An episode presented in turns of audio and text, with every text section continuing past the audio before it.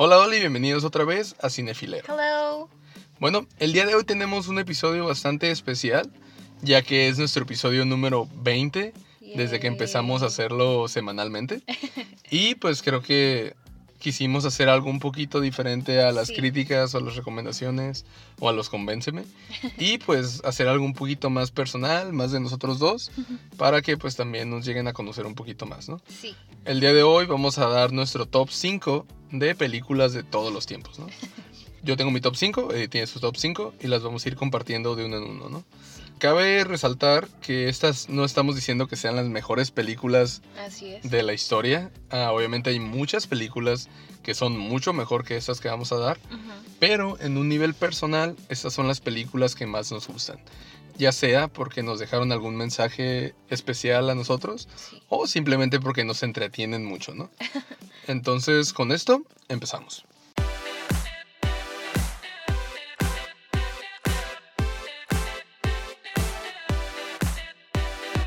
Mi película número 5 es Logan. Ah, bueno, Logan es la última película en esta trilogía, entre comillas, de Wolverine, personaje interpretado por Hugh Jackman, obviamente, que apareció por primera vez en la primera película de los X-Men. Y pues la razón por la que me gusta tanto es porque creo Wolverine es el personaje más importante, al menos en el cine de X-Men. Sí, de las películas. Y pues el hecho de que se haya ganado su trilogía gracias a lo mucho que la gente lo quería ver es algo que habla mucho de la interpretación que dio Hugh Jackman. Sí. Creo que si a la gente no le hubiera gustado su actuación, no hubiera tenido ese éxito con sus películas. Y Logan, que pues es la última, es la manera perfecta de cerrar esta trilogía. Yo me atrevería a decir que es la manera perfecta de cerrar X-Men en general. La verdad te llegué a comentar, a mí las últimas películas de X-Men no me No te gustaron. gustaron. La última ni siquiera la vimos, la de Dark Phoenix. De hecho, Y- preferimos ver otra. Sí, y la realidad es que Logan es una película, en mi opinión, perfecta. O sea, es una historia que va más allá del género de los superhéroes y te muestra un personaje más humano, por así decirlo, en el que ves todo ese sufrimiento por el que ha Sí. pasado a través de los años, ¿no? Ah, la historia de Logan, pues es, es algo sencilla, por así decirlo. Tenemos a Logan, una niña lo encuentra y le pide que lo lleve a otro lugar, ¿no? Entonces es básicamente un road trip donde Sí. ocurren un montón de cosas porque pues es una película de superhéroes. Y pues es una historia a la vez con mucha acción, a la vez muy triste, a la vez muy bonita, que creo se complementa muy bien. Y obviamente tengo que mencionar a Patrick Stewart, que para los que no lo sepan es el profesor Xavier, El peloncito. el peloncito en silla de ruedas. Bueno, la verdad es que actuó de maravilla también junto con Hugh Jackman, ya que te muestra un lado un poco triste del profesor Xavier, ya que es un personaje creo yo que muchos admiramos como el mutante más poderoso de todos y el verlo acabado en sus últimas con problemas mentales, por así decirlo, es algo bastante triste y que cada que salía el profesor Xavier se me hacía un nudo en la garganta. Ah. Y creo que eso se debe a la buena actuación y buen guion de esta película, ¿no? Sí, Entonces por eso, pues es mi película 5. Cuando me dijiste que íbamos a hacer esta nueva sección, la verdad sí entré poquito en shock. Porque realmente no me había puesto a pensar si tengo un top 5. Sí, Me gustan muchas películas y creo que lo que pude recopilar van a ser esas que les voy a presentar, pero como lo dijimos hace unos momentos, no es porque sean realmente mis favoritas favoritas de todos los tiempos, este ni porque sean las mejores que puedo rescatar. Mi número 5 es la de Little Rascal. Ujú. Pequeños traviesos. Ah, sí, ah, se me olvida cómo se llama esa. No sé si ustedes han tenido la oportunidad de verla, pero es Probablemente sí, la pasaban mucho en el canal 5. muy viejita, ah, pero se trata de una pandilla de niños que tienen un club antimujeres y pues las niñas, ¿no? Que Ajá. uno de ellos está enamorado de una niña y pues obviamente pasan muchas aventuras y la verdad siento que tiene una comedia muy pues inocente. Ujú. Y a pesar de que, digo, dices son niños, eh, se no van a saber actuar, este, va a ser bien difícil trabajar con ellos, creo que eso es lo que me gusta, eh, porque en ese tipo de películas ves lo natural que actúan Sí. Y creo que lo hacen tan bonito porque me encanta el niño que tiene una gorrita que siempre está con el morenito. Ese niño está hermoso. Me gusta también mucho la actuación de la niña de Darla. Y Alfalfa sí, igual se me hace bien tierno. Siento que está muy bonita esa película, está divertida y siento que también te deja un mensaje de la amistad. De verdad se la recomiendo mucho si no la han visto. Es una película con mucha carisma. Bueno, mi película número 4 es Ratatouille. Bueno, Ratatouille, para los que no lo sepan, es una película de Disney Pixar Disney. donde el personaje protagónico es una rata. bueno, esta rata es una rata bastante especial porque tiene un sentido del olfato y del gusto muy desarrollado. Un don, niño. Es un don. Entonces, este don lo lleva a querer experimentar con lo que comen, a conocer más del mundo de los humanos y pues esto lo lleva por desgracia a perderse y alejarse de su familia, ¿no? Aquí es donde él se encuentra en París, Ajá. encuentra un restaurante y de cierta manera pues empieza a cocinar ahí, ¿no? Es una película que a mí la verdad me gusta mucho por el mensaje tan inspirador que tiene Sí. de que pues creo el tema principal de la película, cualquiera puede cocinar, que básicamente significa que cualquiera puede crear arte, ¿no? Sí. Puede hacer algo artístico sin importar de dónde provenga, ¿no? Entonces eso creo que es un mensaje muy bonito y muy inspirador para darle a los niños, ¿no? Sí, hecho. Entonces esta película tiene un mensaje hermoso, los personajes están bien escritos, Desarrollados. todos están bien desarrollados, están bien diseñados, los diseños están divertidos y pues la verdad la animación es increíble, ¿no? Sí. Porque a pesar de que no es una de las últimas películas que ha hecho Pixar, sino que ya tiene sus años, creo que es como de 2007, Wow. algo así. Ah, aún así la animación es muy buena, la comida se ve excelente, Deliciosa. se ve deliciosa, como diría el Derbez. Y creo que es más que nada por el detalle que tiene Pixar a la hora de hacer sus películas, de tomar cosas de la vida real y solo animarlas, ¿no? O sea, es una película muy bien hecha, Sí. con una muy, muy buena historia y un muy buen mensaje. Otra película que puedo rescatar como una de las que más me gustan es Kingsman. ¿Ok? ¿La primera? Ah, sí, la primera. Ok. El Eh. círculo dorado. Ah, no es de la 2. servicio secreto. Servicio secreto. Recuerdo que esta fue de las películas que ya empezamos a ver juntos sí. y yo la verdad no conocía del director, no tenía igual ah, de qué se iba a tratar la película, pero la verdad me llevé una gran sorpresa. Está muy divertida, está muy entretenida, los efectos a pesar de tener un poco de sangre no están grotescos, al contrario, los sí, es encuentras más por como que- comedia, ¿no? Sí, entonces es de un muchacho, Exi, es el que hizo a Elton John. Sí, Rocketman. Ajá. Taron Este, Egerton se llama. Y sale a el del discurso del rey, ¿cómo se llama? Colin Firth. Él también que me encanta cómo actúa y pues él es el que pertenece al servicio secreto que pues incluye o está tratando de instruir a Exi, ¿no? Toda la trama está muy innovadora para mí. Sí, no, sí. sí, sí. Eh, no sé, me encanta que haya salido este Samuel L. Jackson Sí, como el villano. como el villano porque igual es algo Le pues, da un toque diferente, auténtico, ¿no? Ajá. exactamente. No quiero spoilearles nada, por eso no voy a comentar algo más, pero sí se las súper recomiendo, está muy entretenida y creo que los personajes están perfectos también. Sí, están muy bien hechos y muy bien interpretados. ¿no? Sí. Bueno, mi película número 3 es Django, sin cadenas. Django sin cadenas. De, pues obviamente, Quentin Tarantino. La verdad, a mí Quentin Tarantino es un director que es- me ha gustado mucho desde que vi Bastardo sin Gloria, creo que fue la primera que vi, Wow, ya hace 10 años. muchísimo. Me encantó esa película, se me hizo algo muy diferente a lo que Hollywood nos tiene acostumbrados. Sí. Bueno, no quiero hablar de Bastardo sin Gloria, ¿no? Pero creó una historia maravillosa que creo hasta la fecha sigue siendo muy buena película. Y creo que se superó, al menos en mi opinión, con la siguiente película que hizo, que fue Django sin cadenas. ok. Django sin cadenas, para los que no lo saben, es la historia de un esclavo afroamericano que pues es comprado, entre comillas, Sí. por un dentista que es, es en secreto un cazarrecompensas, ¿no? Entonces, este cazarrecompensas necesita la ayuda de Django para hacer ciertos tratos ahí que necesita. Sí. Y pues ahí empieza la aventura, ¿no? Cómo Django aprende a convertirse en un cazarrecompensas Ujú. y pues trabajar en conjunto con ese señor, ¿no? A la vez que pues tienen otra misión en mente que prefiero que la miren por ustedes mismos, ¿no? La película, para empezar, está muy bien escrita, como todas las películas de Quentin Tarantino. Sí, Tiene diálogos increíbles, tiene una historia que te atrapa, sí. tiene escenas tanto emocionantes como divertidas. Y pues también, obviamente, tiene escenas de dolor y sufrimiento que de verdad te transmiten ese odio hacia los que los están tratando mal, ¿no? Sí. A todos ellos. E- Es una película que sabe equilibrar muy bien todas sus partes. Está muy bien equilibrada, está muy bien escrita, los personajes están increíblemente interpretados, cada uno de ellos. Jamie Foxx a mí no se me hace el mejor actor del mundo, pero siento que como Django hizo un excelente trabajo.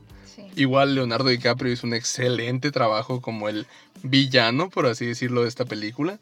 Samuel L. Jackson, ni se diga, es de mis personajes favoritos de él. Sí. Aunque es un personaje menor y que sale muy poco, e- es igual un personaje que le quedó perfecto. Sí, es que la verdad es un gran actor. Sí, es un muy buen actor Samuel L. Jackson. Y esta película creo no es la excepción, ¿no? Es una película que te mantiene al borde del asiento en todo momento. Y la verdad vale mucho la pena para los que les gusta este tipo de películas un poco más serias, pero aún de acción, ¿no?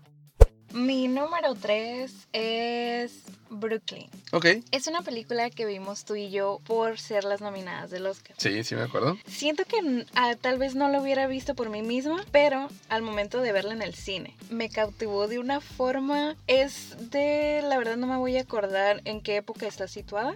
Ok, no, yo tampoco me acuerdo. Me encantan los vestuarios. Me gustó la trama porque es un poquito más seria. Es de una muchacha que, que viene, creo que es de Irlanda y que se dirige hacia Brooklyn para trabajar. Ella es una persona que no está acostumbrada a socializar mucho, que no es muy segura de sí misma y se aventura a llegar a un nuevo país para comenzar una nueva vida. Como avanza la trama, te van poniendo romance, te van poniendo ah, decisiones que van a volver a cambiar su vida. En serio, esa película me, da- me da mucha impotencia en algunos momentos. Está muy interesante cómo vive una persona en otro país. Sí. Es de esas películas que puede parecerte aburrida con ver el, el, El póster. el póster, ajá, sí. Pero yo sí te recomiendo darle una oportunidad porque está muy bonita la historia. Bueno, mi película número 2 es Inception o El Origen. Bueno, esta película la dirige y escribe Christopher Nolan, quien dirigió y escribió la trilogía del Caballero de la Noche, que pues es las películas de Batman de Christian Bale. Ajá. Y además de eso tiene otras películas que también son muy buenas, como Memento o El Gran Truco. Que El Gran Truco, de hecho, pues también está en mi top 5, nada más que pues lo tuve que reordenar. Pero esta película de verdad es una muy buena película de ciencia ficción. Tiene ideas muy fuera de lo común. La trama, pues circula alrededor de unos personajes que son como espías o agentes o algo por el estilo, que roban cosas del subconsciente de las demás personas. Ah, principalmente pues a través de los sueños, ¿no? Sí. Usando una máquina logran entrar a la mente de una persona y encontrar sus secretos, ¿no? Son contratados por personas para robar secretos. Y pues la verdad creo que esa trama está muy loca. O sea, si alguien te la dice está muy extraña, pero está muy bien ejecutada en la película. O sea, no te cabe ninguna duda de que eso es posible en ese mundo que habitan ellos. Y creo que eso es lo que la hace muy buena. O sea, a pesar de que es una película de ciencia ficción. No la sientes como falsa, pues. No la sientes como de eso no tiene sentido o eso no pasaría. Te lo crees por la forma en que te lo están mostrando, que es, creo yo, con muy buenas actuaciones y un muy buen guion. Entonces, este, esta película está llena de actores increíblemente talentosos, como Leonardo DiCaprio, o Ellen Page, o Joseph Gordon-Levitt, Sí. que la verdad, Tom Hardy, que la verdad son muy buenos actores, que ya habían trabajado con, Chris- con Christopher Nolan, algunos de ellos. Y la verdad es que a mí lo que me encanta de esta película es eso, la idea tan loca y tan ingeniosa que se le ocurrió a Christopher Nolan.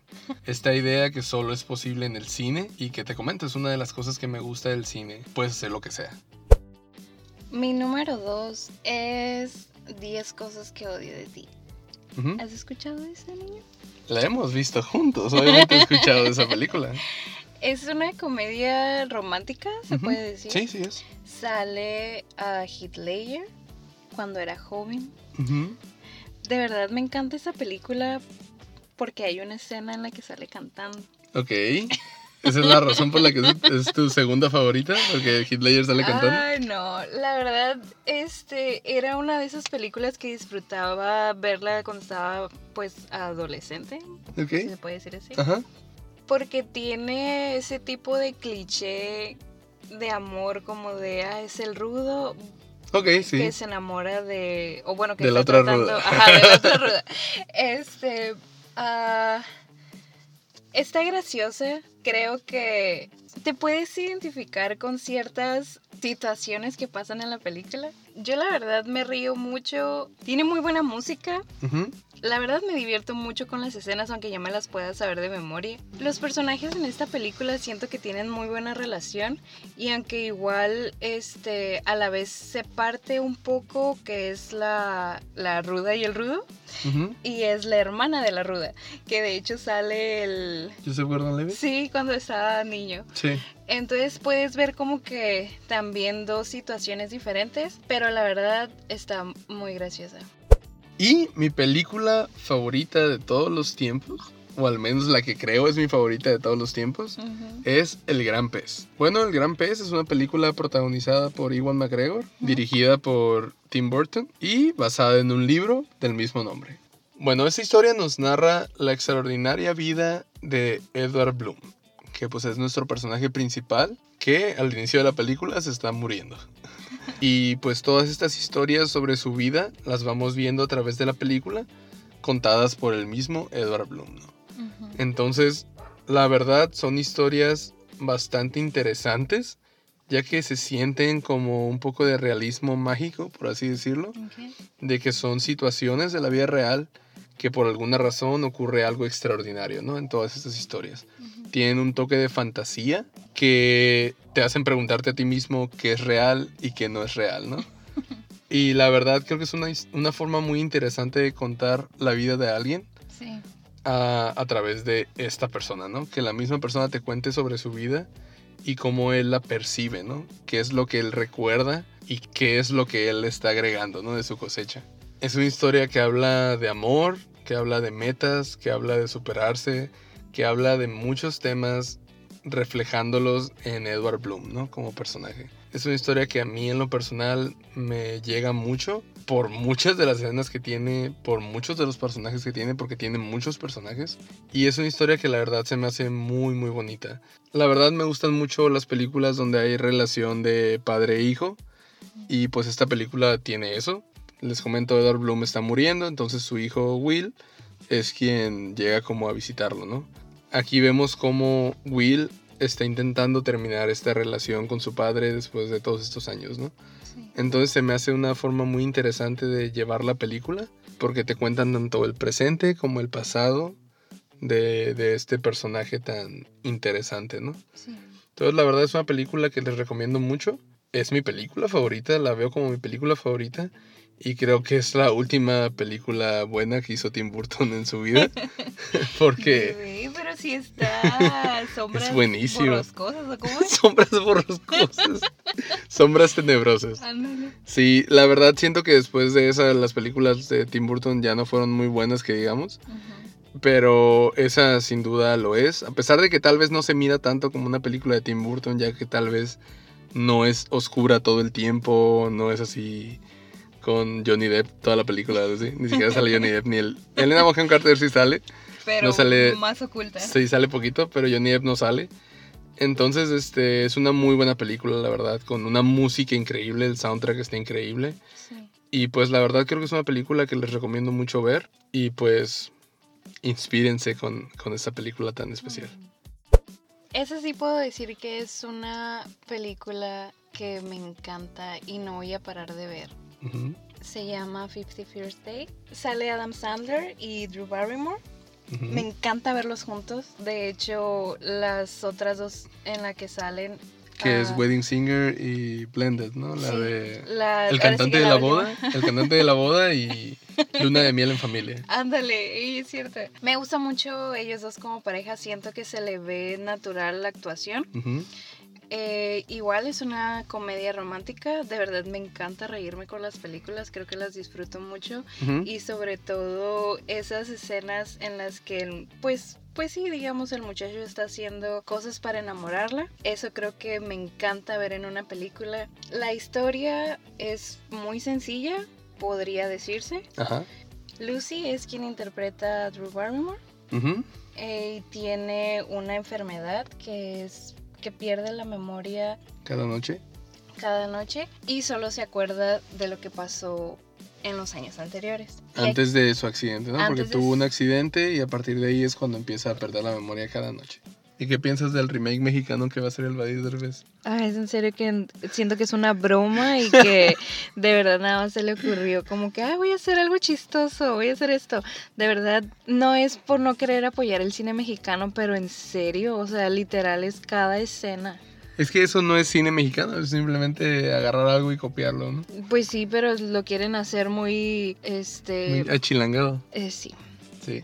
Entonces, La verdad es la que- es una ajá. vergüenza. La verdad sí, ¿eh? Vi el tráiler de esta película, igual que lo que dices tú, pensé que era una broma, pero vi que lo publicó Cinépolis y dije, oh diablos, es, es- es realidad. Le van a poner garantía a Cinépolis porque hace llorar. No, de la puede a Cinépolis sale Badir Derbez, por favor. Es una película muy sencilla, pero la verdad está muy bonita y muy divertida.